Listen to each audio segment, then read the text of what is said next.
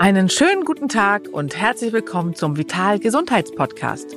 Wir sprechen für Sie mit Experten aus allen Fachrichtungen über Vorsorge, Behandlungsmöglichkeiten, gesunde Ernährung, Bewegung und natürlich auch Entspannung. Kurzum, alles, was wir brauchen, um uns im Leben wohler zu fühlen. Hallo und herzlich willkommen zu unserem Vital Experten Talk. Charlotte Kalender ist mein Name und wir sprechen heute über ein sehr abstraktes Thema, wie ich finde. Es geht nämlich um Hormone und Ernährung und wie das zusammenspielt. Insbesondere deswegen haben wir heute eine Ernährungsexpertin bei uns. Herzlich willkommen, Susanne Liedke. Vielen Dank für die Einladung, Charlotte. Du bezeichnest dich auch als Menopausenprofi und das zeigt ja schon, dass es so in Richtung Hormone geht, ne? Oder wie bist du zum Thema Hormone gekommen? Das ist richtig. Ich bin erstmal als ganz normale Patientin mit Anfang 40 äh, fing das an, irgendwie lief das bei mir unrund. Ich war nicht richtig krank, aber richtig fit fühlte ich mich auch nicht. Bin zum Gynäkologen, habe mit Anfang 40 gefragt, ob ich schon in Wechseljahren bin, dann hat er mich ausgelacht, hat gefragt, ob ich meinen Zyklus noch regelmäßig habe und dann meinte ich, ja, läuft alles noch und damit sagt er, ja, damit war das Thema auch durch. Da war auch kein Raum für Fragen mehr. Äh, meine Mutter hat aber eine sehr schwere Zeit in Wechseljahren gehabt. Und da war die so Ende 40, Anfang 50 dann. Und deshalb hatte ich das Thema so auf dem Zettel. Und ähm, bei mir war es so, die Haut wurde trockener, wenn ich mir meine Kosmetikerin gegönnt hat, hab, dann hat die gesagt, ihre Haut ist so trocken, Frau Liedke und dann dachte ich mir, dann kauft man sich teurere Cremes und sowas. Und äh, meine Haare wurden trockener, meine Nägel. Und das ist ja, das sind nicht nur die Hormone, ähm, erstmal denkt man dann an Mikronährstoffmangel, das war auch bei mir so, also gerade mit Anfang 40 hat hat man auch schon viel verbraucht und der Körper verzeiht dir das alles nicht mehr so. Also das stressige Leben vielleicht, die dann schlechte Ernährung manchmal. Das heißt, es sind nicht nur die Hormone, aber sie spielen eben auch eine ganz wichtige Rolle. Und dann, weil mir mein Gynäkologe nicht so richtig helfen konnte, dann macht man sich selber auf und dann geht man mal zur Heilpraktikerin, zur Osteopathin und da war eine, die hat mir ein Buch empfohlen, das nannte sich die Hormonkur von Dr. Sarah Gottfried. Das ist eine Gynäkologin, die in USA praktiziert und die hat mal alles zusammengetragen, äh, den Zusammenhang zwischen Stress, Bewegung, Ernährung und weiblichen Hormonen und aber auch, wie man es positiv beeinflussen kann. Und das hat mich so angefixt und seitdem habe ich nicht mehr aufgehört, äh, darüber zu lesen, für mich privat. Und irgendwann habe ich gedacht, äh, das kann ich auch für andere machen, ne? weil ich kriegte auch Fragen dann aus dem Freundinnenkreis und so. Und dann äh, kam sowieso, jetzt wird es ein bisschen komplexer, dann kam die Idee irgendwann auch nochmal zu gründen. Ich äh, habe zwar Ökotrophologie mal studiert in jungen Jahren, aber ich, Ernährungswissenschaften, äh, danke, genau, genau habe dann aber mich aufgemacht im Marketing zu arbeiten und habe irgendwann im digitalen Marketing gearbeitet und war dann bei Google. Habe also was ganz anderes gemacht und dann kam aber immer wieder durch, hey, eigentlich wolltest du mal gründen und wenn du es jetzt nicht machst mit Ende 40, wenn nicht jetzt, wann dann? Dann wird sonst es irgendwann zur Lebenslüge. Dann äh, sage ich mit 60, oh, ich glaube, ich wäre auch eine gute Unternehmerin geworden. Aber letztendlich weiß man es erst, wenn man es wirklich ausprobiert.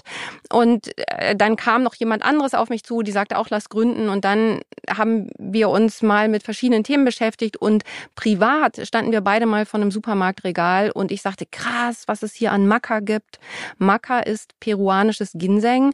Das gilt in Peru als Aphrodisiakum für Männer wie für Frauen. Das sind so kleine Knollen, die sehen aus wie winzige Steckrüben und äh, die, die wirken hormonell, ohne an den Hormonrezeptoren anzudocken. Also sie haben eine hormonelle Wirkung Wirkung. Frauen kann das im Verlauf ihres Zyklus, wenn der nicht mehr so ganz rund läuft, dann ähm, kann das nochmal eine Verbesserung herbeiführen. Okay, da sind wir eigentlich schon mit äh, ja, genau. jetzt im Hormonthema. Genau.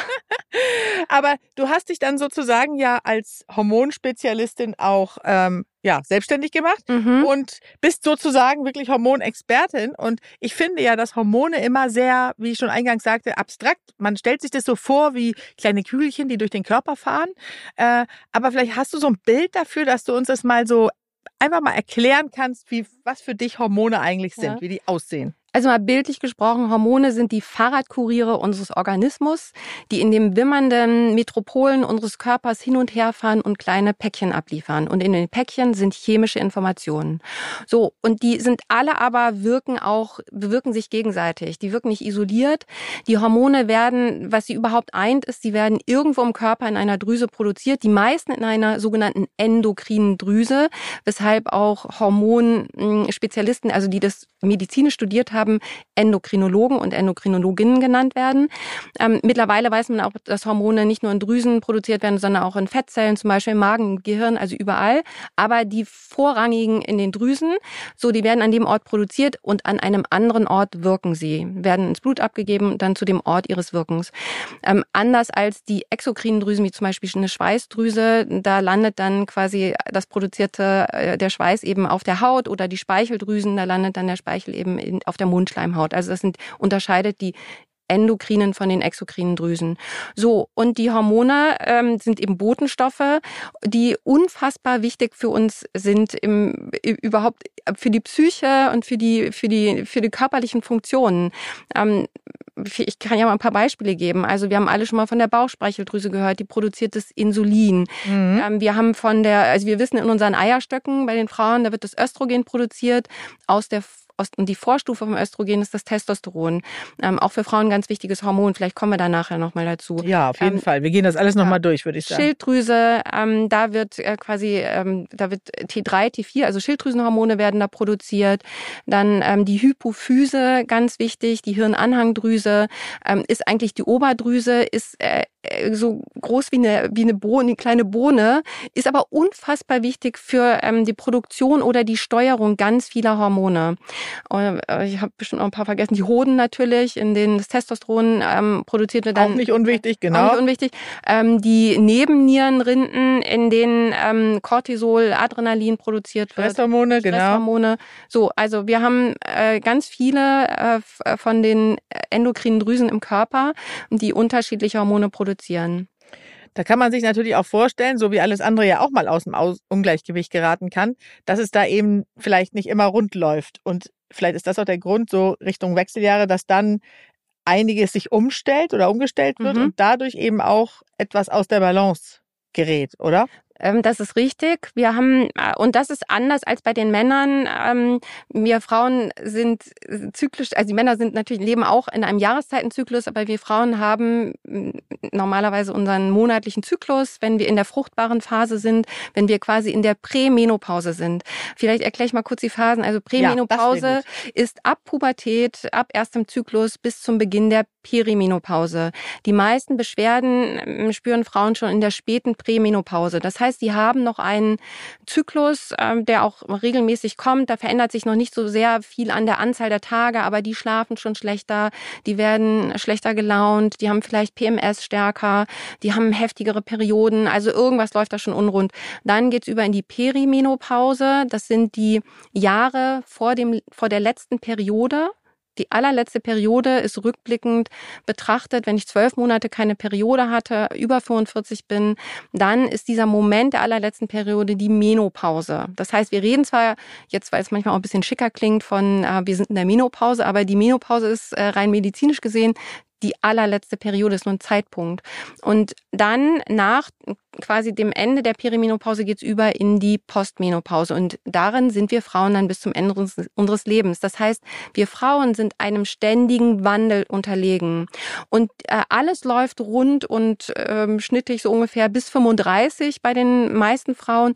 Und dann fängt es an, dass die Anzahl der Eizellen, die nimmt ab Geburt sowieso ab. Ja, mhm. wir werden mit Millionen äh, von Eizellen angelegt im Mutterleib. Ab der Geburt haben wir nur noch ein bis zwei Millionen und es nimmt äh, sukzessive langsam ab. Die sterben einen natürlichen Tod. Die Eizellen sind für uns Frauen aber der Ort, an dem äh, das Östrogen produziert wird. Also ganz wichtig. So ab bis wann soll denn überhaupt eine äh, sozusagen eine Frau fruchtbar? Also man kann natürlich nicht genau sagen, mit 49 ist es vorbei. Mhm. Aber bis wann ist es denn so angedacht eigentlich, dass Frauen Kinder bekommen. Kann man das mhm. so sagen? Man kann, also man könnte rein biologisch drauf gucken, ähm, wie hat die Natur sich das quasi ausgedacht. Wir haben mit 25 Männer wie Frauen eigentlich hormonell ähm, unsere beste Zeit. Bei den Frauen geht auch gegen Ende, quasi mit Ende 30, äh, Anfang 40, das äh, gehen die Hormone nochmal hoch, aber rein körperlich ist es so, dass wir mit Mitte 20 perfekt dafür sind, um, um Kinder zu bekommen. Ist übrigens auch für Frauen mit Kinderwunsch, die aber sagen, ich weiß noch gar nicht, was in meinem Leben passiert äh, wenn man das ansprechen kann, mal ist äh, die Entnahme von Eizellen für eine spätere, ähm, vielleicht äh, künstliche Befruchtung würde ich empfehlen mit 25, weil man dann eine gut, das klingt so schlimm, über eine Qualität zu sprechen. Also wir sind ja keine Eiergüteklasse A1, A2 oder sowas, aber, ähm, aber man braucht eben gute Eizellen, um eine größere Wahrscheinlichkeit auch zu haben, dass es dann letztendlich auch fruchtet. Ja, genau. Okay, gut. Also wir waren jetzt in den verschiedenen Phasen. Mhm. Äh, da habe ich dich ja kurz äh, unterbrochen, aber das muss ich jetzt einmal nochmal fragen. Mhm. Ähm, Hattest du die Phase jetzt schon zu Ende? Ja, die Phasen hatte ich zu Ende, aber äh, ich wollte sagen, dass die Probleme entstehen bei den Frauen gar nicht mal unbedingt im Rückgang der Hormone, sondern in den Schwankungen, die im Rückgang der Hormone passieren. Und bei den Frauen ist es so, dass ab 35 das Progesteron anfängt weniger zu werden, in der Regel, ja. Mhm. So. Und damit fehlt dem Östrogen der Gegenspieler. Progesteron, Östrogen tanzen einen ganz fein aufeinander abgestimmten Tanz im Laufe des Zyklus.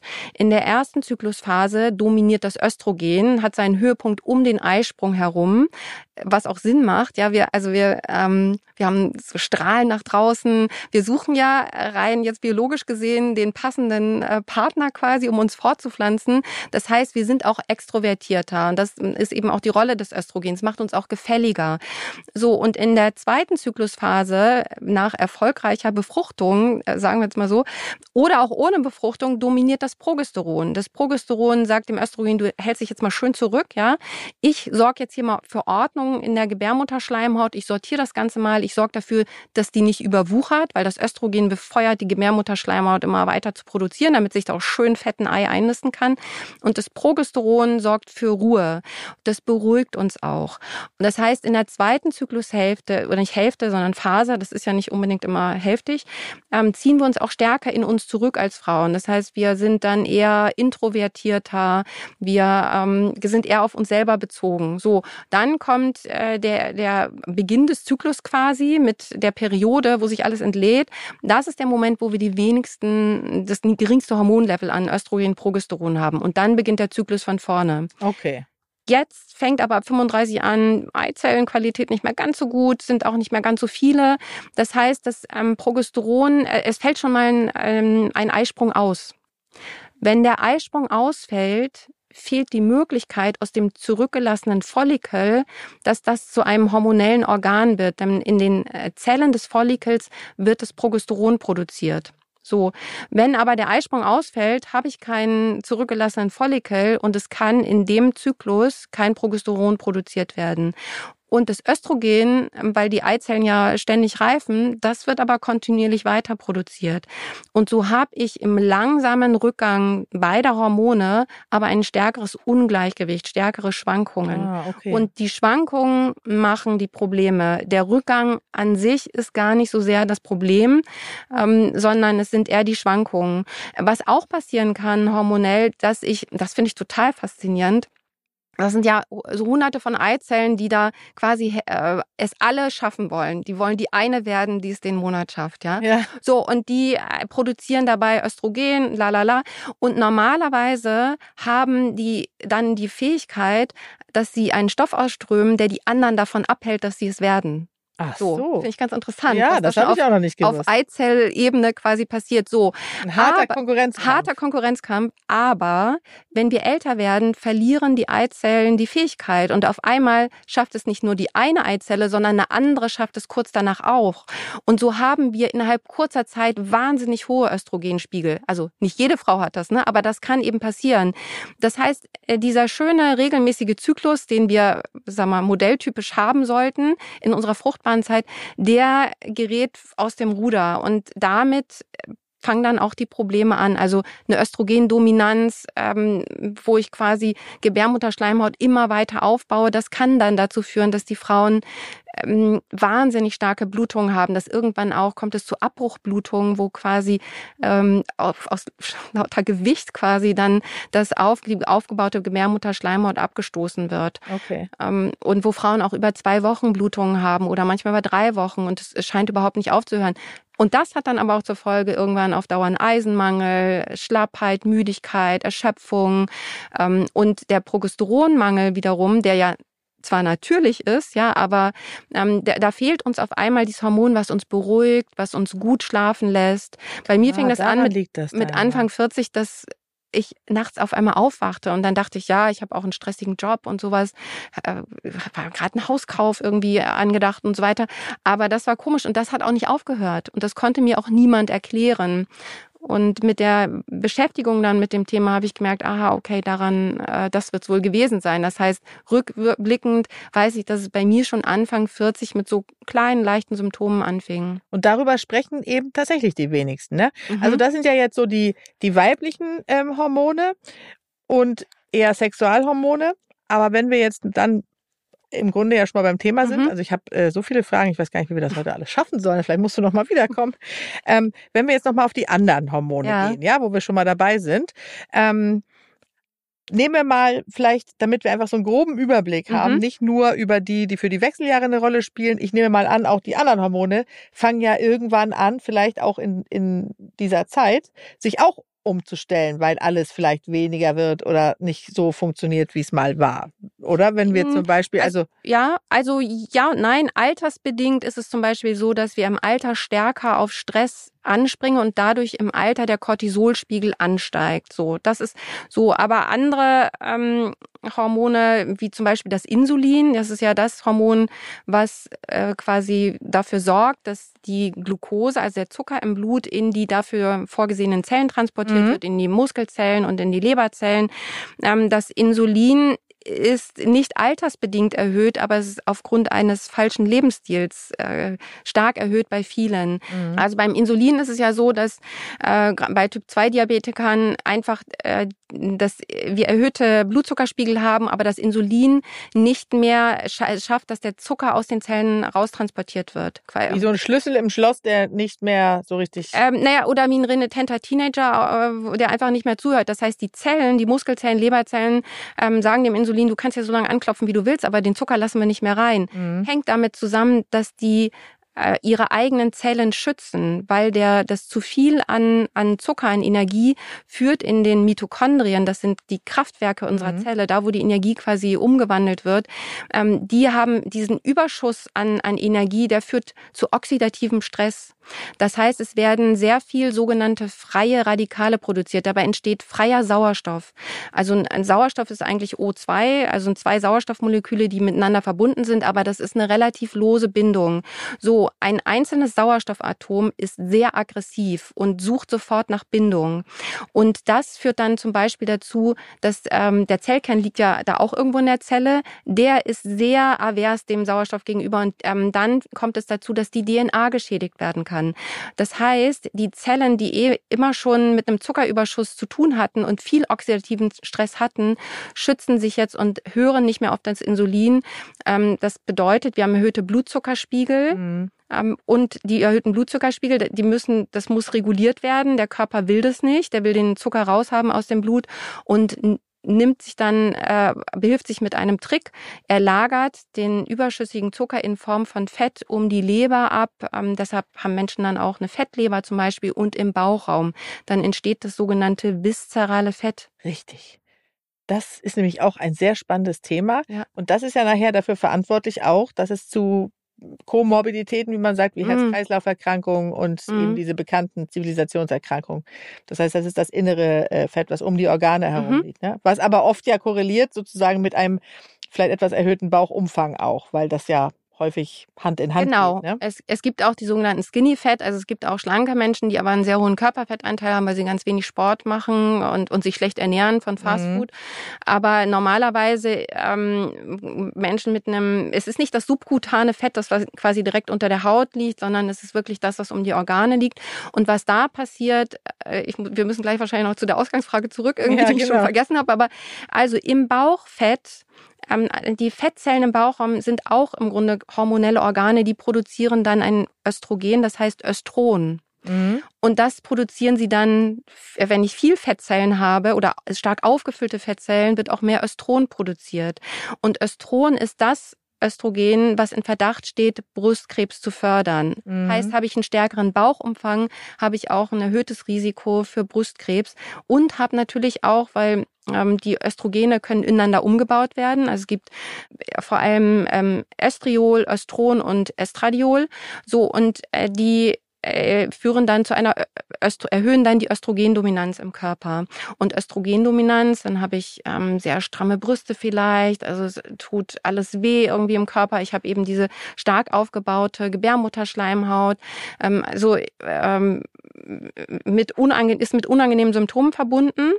Und äh, da kann man aber ganz viel, kommen vielleicht nachher noch dazu, äh, dem entgegenwirken quasi. Durch Ernährung sozusagen. Äh, das ist zumindest meine Expertise, genau. wo ich reinkomme. Okay, dann machen wir jetzt kurz nochmal die anderen Hormone, bevor ja. wir dann auf die Ernährung auch kommen.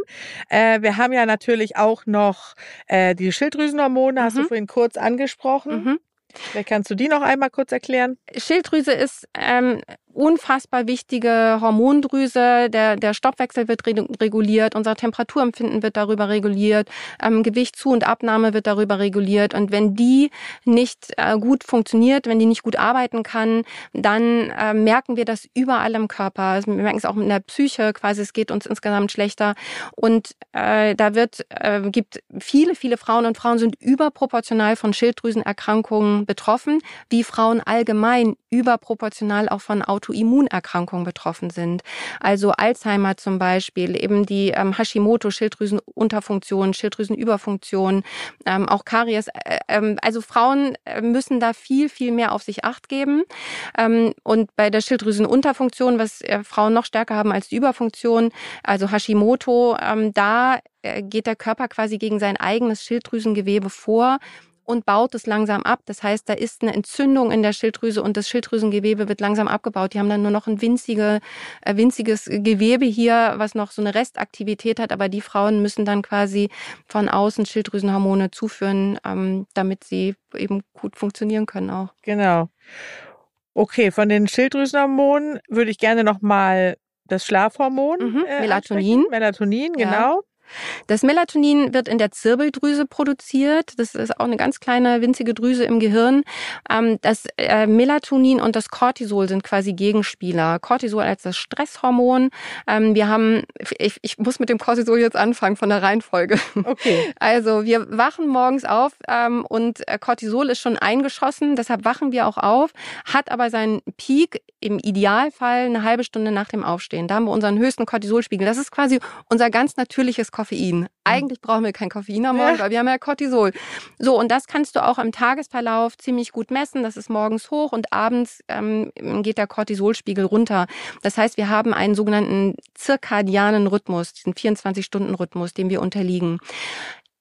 Ist der Cortisolspiegel entsprechend niedrig und ist es entsprechend dunkel im Schlafzimmer, und mit dunkel meine ich richtig dunkel, dann äh, fängt die Zirbeldrüse an, Melatonin auszuschütten und wir können dann einschlafen. Ja, so wenn ich aber zum Beispiel lange noch vor meinen Geräten sitze äh, und habe dieses künstliche Licht, wenn ich sowieso künstliches Licht im Schlafzimmer habe oder ein Schlaflicht oder äh, ich habe eine Nachbarin, die sagte, nee, nee, ich will ja die Nacht mitkriegen.